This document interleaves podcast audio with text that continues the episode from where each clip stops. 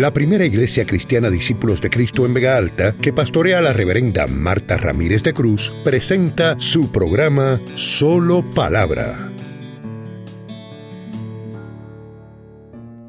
Y eso fue algo que Dios puso en mi corazón toda esta semana para que compartiera con ustedes. Es necesario que mi pueblo me conozca si quiere disfrutar de mis bendiciones y de mi protección en medio de un tiempo tan amenazante y tan difícil. Puede sonarle trillado, hermano, pero las cosas no están buenas y yo creo que no se van a poner mejor. Porque aunque en lo material se pongan mejor, regrese el agua, la luz, recuperemos unas cosas, los resultados de todo esto que ha acontecido vienen detrás. Porque así como esto es el resultado de otra siembra, en este tiempo se está sembrando dolor, incertidumbre, muchas cosas que luego van a producir unos resultados en la salud mental y emocional de un pueblo que ya no estaba bien y que desesperado por no volver a estar en las condiciones que estuvo un tiempo, se salen de control, se salen de, estabilidad. Y cuando la mente no está clara, emocionalmente, uno se, estabiliza y pueden venir un montón de cosas en términos de decisiones, en términos de acciones, de actitudes que nos pueden dañar más y destruir. Dios traía dos pasajes a mi mente y aunque le voy a mencionar el primero el segundo, lo voy a dejar para el final. Dios traía a mi mente esta semana pasajes como este. Nunca os conocí. ¿Se recuerdan de ese pasaje? Donde Jesús dice, no todo el que me dice Señor, Señor entrará al reino de los cielos, sino el que hace la voluntad de mi Padre que está en los cielos. Y en aquel día muchos dirán, Señor, si profetizamos en tu nombre, si en tu nombre hicimos milagros, hicimos tantas cosas, y Jesús les va a decir, nunca os conocí, apartaos de mí, hacedores de maldad. Porque una cosa es la manifestación de los dones, de los regalos, de los favores de Dios para el bien del pueblo, y otra cosa son las acciones, las obras de esos que le llaman a el Señor y se llaman a sí mismo pueblo e iglesia, pero sus obras lo niegan. Entonces el contraste es entre que conozcamos al Señor de verdad contra que luego podamos reclamar que Él también nos conozca a nosotros. Esto de conocer, traten de verlo como cuando se escribió en la Biblia se quería dar a interpretar. Ustedes saben que, por ejemplo, se dice de José que no conoció a María hasta que dio a luz a su hijo primogénito. O sea que no tuvo intimidad con ella hasta que dio a luz a su hijo primogénito. En la Biblia, conocer se refiere a intimidad, a una relación tan estrecha que haga fructificar, que produzca resultados. Entonces, cuando tu relación con Dios no fructifica, no tiene resultados, no es íntima, es Dios quien dice, no me conoces, yo tampoco te conozco a ti. Así que desde el principio Dios atribuye la enajenación y la candidatura al castigo de un pueblo cuando no le conoce a Él. O cuando vive como si no le conociera, aunque tiene su palabra, tiene templo, tiene tradición, tiene prácticas religiosas, pero vive como que no tiene conocimiento de Dios. Y Dios nos está lanzando un desafío en este tiempo que estamos viviendo. O le conoces o no, o no eres parte, ni podrás disfrutar de lo que es para su pueblo escogido de las promesas que son para aquellos que de verdad le conocen, le siguen y le sirven. Y es un tiempo para predicar esperanza, pero es que esto es esperanza. Esperanza es yo asegurar mi heredad, asegurar mi porción, asegurar mi herencia y sobre todo mi eternidad. Y esperanza es saber qué tengo que hacer para que nadie me quite lo mío o como dijo, dice en Apocalipsis, para que nadie quite tu corona. Y eso es importante. Y Dios me llevaba a Isaías 1, que es un pasaje que conozco, que cito, pero que hay que verlo en su contexto.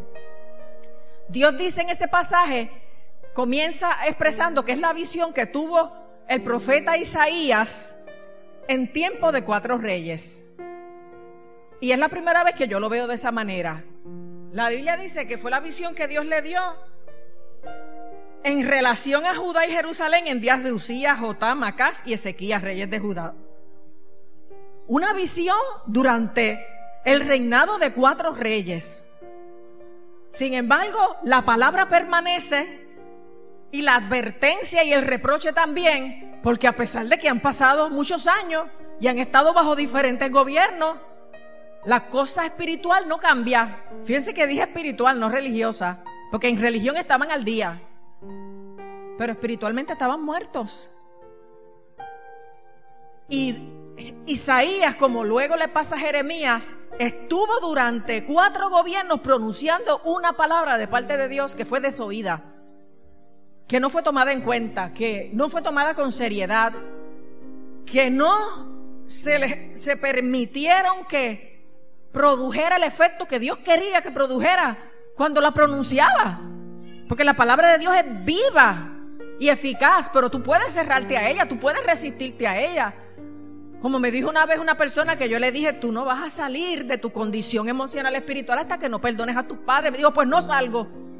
Porque le habían causado tanto dolor. Y es cierto. Pero ¿quién se estaba haciendo el daño? Ella. Porque el perdón es medicina.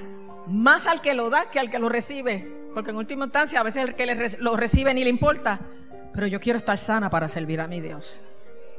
Aleluya. Y es nuestra decisión aprovechar este pon de esta crisis para buscar conocer a Dios de verdad. Para buscar entrar en intimidad con Él. Para que nuestra relación sea estrecha y no solamente yo le conozca, sino que Él pueda alegar que también me conoce el día de que tenga que rendir cuenta. O que Él esté por mí en la brecha, en la batalla, en el momento duro, porque sabe quién yo soy y quién Él es para mí. Es como dice el Salmo 91, por cuanto en mí has puesto tu amor, yo también te libraré. Te pondré en alto porque has conocido mi nombre. Porque tú, yo conozco a mucha gente que pasa por ahí, pero no sé su nombre. Pero cuando te dice por cuanto en mí has puesto tu amor, yo empeño mis sentimientos, mi corazón en esta relación. Y Él me pondrá en alto porque he conocido su nombre. Yo conozco quién Él es por nombre y apellido. Aleluya. Andamos juntos. A mí me encanta el himno de Dani Berrío que dice, hablé con Él esta mañana. Pues claro que sí, hablamos con Él todo el tiempo. Yo siempre que entro en oración, trato de como ajustar mi mente a que Él está ahí. Que siempre está ahí, yo lo sé, pero como que de verdad estoy hablando con alguien que está ahí conmigo. Y en ese reproche que le hace Dios al, al pueblo, a Judá, a través de Isaías, dice, oíd cielos y escucha tu tierra. Es como si Dios quisiera que todo el mundo se enterara de lo que Él va a decir. O sea, que lo escuchen los ángeles, como cantaba el grupo de adoración ahorita, que lo escuchen los habitantes de la tierra, que lo sepa todo el mundo. Crié hijos, y nosotros somos hijos. Crié hijos y los engrandecí. Y Dios nos ha bendecido un montón como país. Nosotros nos podremos quejar de mil cosas y lo podremos quejar con razón. Pero también tenemos que dar gracias por un millón de cosas. Mil contra un millón. Porque hemos sido bendecidos como país y en América Latina más todavía. Pero Dios le decía a Judá, crié hijos y los engrandecí. Y ellos se rebelaron contra mí. ¿Sabes? Después que se sintieron grandes, después que los, los, puse a producir, después que los capacité, después que les llené las manos, después que los hice mis hijos, se rebelaron contra mí. Y dice, el buey conoce a su dueño. Qué triste cuando Dios tiene que hacer una analogía de nosotros con los animales, ¿verdad? Por algo será. El buey conoce a su dueño y el asno el pesebre de su señor. O sea, ellos saben a quién pertenecen y dónde viven. ¿Quién les da la comida, el agua? ¿Quién los guía en el camino? Pero mi pueblo no entiende, mi pueblo no tiene conocimiento. Es como Dios diciendo, qué barbaridad. ¿Cómo es que los animales saben a quién pertenecen y, dónde está su habitación y mi pueblo no entiende eso? Que eso sea con otros y no con nosotros. Y si es con nosotros, estamos a tiempo. Porque esto es un mensaje de esperanza, porque usted va a ver el resultado de ese pasaje de Isaías 1. Y el Señor les dice, ¿por qué querréis ser castigados aún? ¿Todavía os revelaréis? Acuérdese que los pensamientos deciden tu vida y tus acciones. Por eso hay que cuidar la mente. Por eso es que el apóstol Pablo dice, transformados por medio de la renovación de vuestro entendimiento. Tú no vas a ser mejor si no renuevas tu mente a través de la palabra de Dios y de las disciplinas espirituales aunque te lo propongas, aunque quieras, aunque te fuerce, tú no vas a ser mejor si no renuevas tu mente, tu entendimiento a través de la palabra y la vida devocional. Y es eso lo que te lleva a transformarte, transformados por medio de la renovación de vuestro entendimiento para que comprobéis cuál sea la buena voluntad de Dios, agradable y perfecta. Dios no tiene voluntades malas ni desagradables ni incorrectas para nosotros. Tiene una voluntad buena, agradable y perfecta. Pero cuando renovamos nuestra mente es que transformamos nuestro vivir, nuestro actuar, nuestro obrar. Tenemos que cuidar nuestra mente. Ahí, a través de los sentidos, recibimos la palabra, la llevamos al corazón y se empieza a producir la operación, cambio y transformación. Pero Dios dice a través de Isaías, toda cabeza está enferma y todo corazón doliente. Porque cuando uno está en la lalandia y cuando uno está desenfocado o enajenado o dejándose llevar por las emociones y las crisis sin pensar antes de actuar, como decía, me decía alguien, no ponen el cerebro en funcionamiento antes de poner la vida en movimiento, nos herimos nosotros mismos, nos dañamos, nos enfermamos. Porque abrimos puertas de pecado. Porque nos damos licencias. Porque decimos, ah, ya yo me jalté de esto. Y decimos, yo tengo derecho a. Después que me pasó esto, esto, esto y esto. Toda cabeza está enferma y todo corazón doliente. Desde la planta del pie hasta la cabeza no hay en él cosa sana, dice Dios. Sino herida, hinchazón y podrida llaga. Porque cuando una herida no se trabaja, se hincha y se pudre. Quiere decir que hace rato que los males están en ese cuerpo o en esa persona y no se ha trabajado con eso. Y ahora es peor la condición. Por eso hay que trabajar con lo que uno identifica en uno que está mal. Y uno ve en los hijos lo que han sufrido, en lo que han caído siendo gente que quiere buscar a Dios, que es el mismo patrón del Padre. Y hay que librar nuestros hijos y nuestras próximas generaciones de las consecuencias de nuestro actuar y obrar hoy. Porque lo que sembremos hoy lo vamos a cosechar mañana.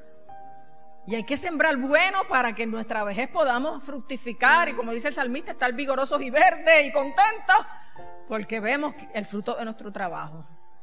Y Dios reprocha que estemos heridos, hinchados y podridos y todavía no hayamos hecho nada. Vuestras heridas, dice ahí, no están curadas, ni vendadas, ni suavizadas con aceite. O sea, no, has trabajado con tus problemas, no has trabajado con tus crisis, no has trabajado con tus debilidades, no has trabajado con tus temores, no has trabajado con tus carencias y eso va a reventar por algún lado. Entonces vas a, terminar diciendo, como dijo en un tiempo Pablo, el bien que quiero hacer no hago y el mal que aborrezco, eso hago. Por eso hay que trabajar. Por eso esta iglesia cree en, después de la cruzada de Semana Santa cada año, dar un taller de sanidad interior para que todo el que se acerque y, y se convierta en parte nuestra pueda ir trabajando desde el comienzo con todo lo que identifique, que pueda ser herida, dolor, temor, complejo, atadura, malas costumbres porque a tiempo las cosas tienen remedio. Y lo primero que es positivo para nosotros es reconocer. Porque una vez uno reconoce y admite, empieza a trabajar con el asunto, pero con negación no vamos para ningún lado. Es como Jesús le dijo a los discípulos que habían creído en Él. Discípulos, les está llamando discípulos y está diciendo que habían creído en Él. Es como, como, como que si no fuera necesario decir lo que les dijo, pero se los dijo. Si vosotros permanecierais en mi palabra, seréis verdaderamente mis discípulos. O sea, a los, a los judíos que habían creído en Él, no basta creer. Hay que conocer la palabra para permanecer en ella y recibir las consecuencias de la obediencia, que son bendición, que son crecimiento, que son recompensas. Si vosotros permanecierais en mi palabra, oye, ya está bueno de estar por la libre, ya está bueno de estar rialengo, que a veces somos eh, eh, unos turistas eclesiásticos y vamos por la libre y eso no nos va a dejar nada. Nosotros tenemos que ser parte del cuerpo. Porque si somos iglesia, somos parte del cuerpo de aquel que Cristo es la cabeza. Y no podemos estar amputados del cuerpo porque estaremos amputados de la vida del cuerpo y de los beneficios del cuerpo. Y Jesús le dijo a los judíos que habían creído en él, si vosotros permaneciereis en mi palabra, seréis verdaderamente mis discípulos. O sea que se puede ser cristiano de la secreta, falsamente, encubiertamente, hipócritamente, ignorantemente, no sé cuál aplique. Seréis verdaderamente mis discípulos y conoceréis la verdad. Ahí vamos, a la sanidad, a la restauración, a la transformación. Y conoceréis la verdad y la verdad Ojalá libre, todo el mundo se lo sabe, pero todo el mundo lo vive. Todo el mundo tiene esa sanidad, esa liberación que produce ser verdaderamente un discípulo. Porque a muchos se le fue el techo de la casa en este huracán, pero a muchos se le fue el techo de la cabeza también. Hay gente por ahí con los sesos por fuera, espiritualmente hablando. Están desubicados, están que todo lo que cae les, entra y los daña o los beneficia. Y tenemos que examinarnos a nosotros mismos si estamos en la fe. Si somos verdaderamente discípulos. Si estamos sanos o enfermos, porque si no lo estamos, qué bueno. El Señor nos está llamando hoy a sanidad. Nos está llamando hoy a trabajar. Nos está llamando hoy a asegurar nuestra esperanza. Nos está llamando a hacer la iglesia que Él va a usar porque de que el avivamiento viene, viene. Y de que la gran cosecha se levanta, se levanta. ¿Qué parte vas a tener tú ahí? Porque yo no quiero ser un observador, yo quiero ser un protagonista. Que como les dije la otra vez, hay gente que dice, ah, ese es lo que le gusta es el protagonismo. Refiriéndose a gente que lo que quiere es que estar visible. No, yo quiero ser protagonista porque yo quiero estar para servir, para amar, para predicar, para bendecir, para orar, para imponer manos. Me vean o no, porque este reino hay que protagonizarlo, hay que vivirlo, hay que ser parte de él. tú no puedes ser un observador. Si eres iglesia, tienes que ser un protagonista de las gracias de Dios a favor de los demás. Y es, penoso cuando Dios dice que del pie a la cabeza está todo mal. Dice, vuestra tierra está destruida, está destruida Puerto Rico. Vuestras ciudades puestas a fuego, vuestras cosas comidas por extranjeros y asolada como asolamiento de extraños. Que mucho extraño hay por ahí, ¿verdad? Y queda la hija de Sión, que tipifica la iglesia. Esté Puerto Rico como esté, queda la iglesia. Y queda la hija de Sión como enramada en viña y como cabaña en melonar. Y ahí es que dice, si Jehová de los ejércitos no nos hubiera dejado un resto, como Sodoma seríamos y semejantes a Gomorra. ¿Qué está queriendo decir con eso? Está queriendo decir una vida de pecado, una vida licenciosa que trajo muerte y destrucción, pues son las ciudades que Dios destruyó después de la visita de los dos ángeles, allá en Génesis 18. ¿Se acuerdan de eso, verdad? Y queriendo Dios salvar esas ciudades, a causa de la intercesión de Abraham, terminó salvando a un solo hombre y su familia. Porque no había ni diez justos allí. Y aún a Lot lo agarran por la mano, que fue el sobrino de Abraham y fue el único que salvó. Y se le dice, hombre, escapa por tu vida, no te detengas, no mires hacia atrás.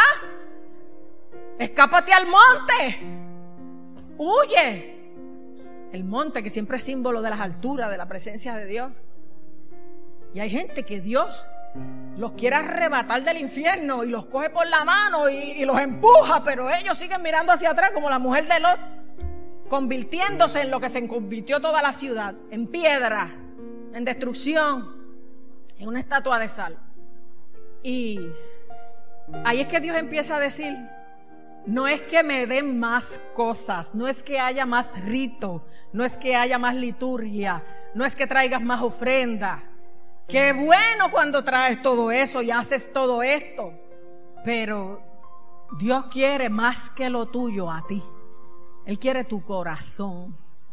Por eso es que a través de Jeremías Dios decía o dijo, dice, no se alabe el sabio en su sabiduría, ni en su valentía se alabe el valiente, ni el rico se alabe en su riqueza, mas alabes en esto el que se hubiere de alabar. Tú te quieres alabar, no te alabes porque eres rico, fuerte, listo en entenderme y conocerme. Que yo soy Jehová, que hago misericordia, justicia y juicio. Porque estas cosas quiero, dice Jehová. ¿Qué es lo que quiere? Que le entiendas y le conozcas para que seas candidato a la misericordia y a la justicia y no al juicio. Pero como que no entendemos, como que no nos entra, como que no nos relacionamos con Él en una intimidad tal que nos desnudemos, porque dos personas para tener intimidad sexual se tienen que desnudar. Hay que desnudarse ante el Señor. Aunque Él lo sabe todo y lo ve todo, hay que desnudarse, hay que despojarse de todo.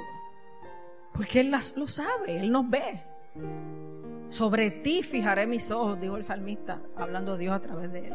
Él nos mira por dentro y por fuera. Como también dijo el salmista, tú me has examinado y conocido, tú has conocido mi sentarme y mi levantarme, has entendido desde lejos mis pensamientos, has escudriñado mi andar y mi reposo y todos mis caminos te son conocidos. Todavía no está la palabra en mi boca y ya tú la sabes toda. Él lo sabe todo, pero a Dios le interesa la acción de que desde tu corazón seas tú quien se lo revele, se lo entregue, se lo confiese, se lo des. Y Dios empieza a hacer una enumeración ahí, que más que la leo, porque si no, no acabamos nunca. Eh, ¿Para qué me sirve la multitud de vuestros sacrificios? Hastiado estoy de holocausto. ¿Quién demanda esto de vuestras manos? Cuando venís a presentaros delante de mí para hollar mis atrios, no me traigáis más van ofrendas. Eh, vuestras fiestas solemnes no las puedo soportar, las tiene aborrecidas mi alma. Cuando extendáis vuestras manos, yo esconderé de vosotros mis ojos. Asimismo, cuando multipliquéis la oración, yo no oiré porque llenas están de sangre vuestras manos. O sea, Dios quiere que le mantemos, como dice el apóstol, manos limpias, manos santas a Él.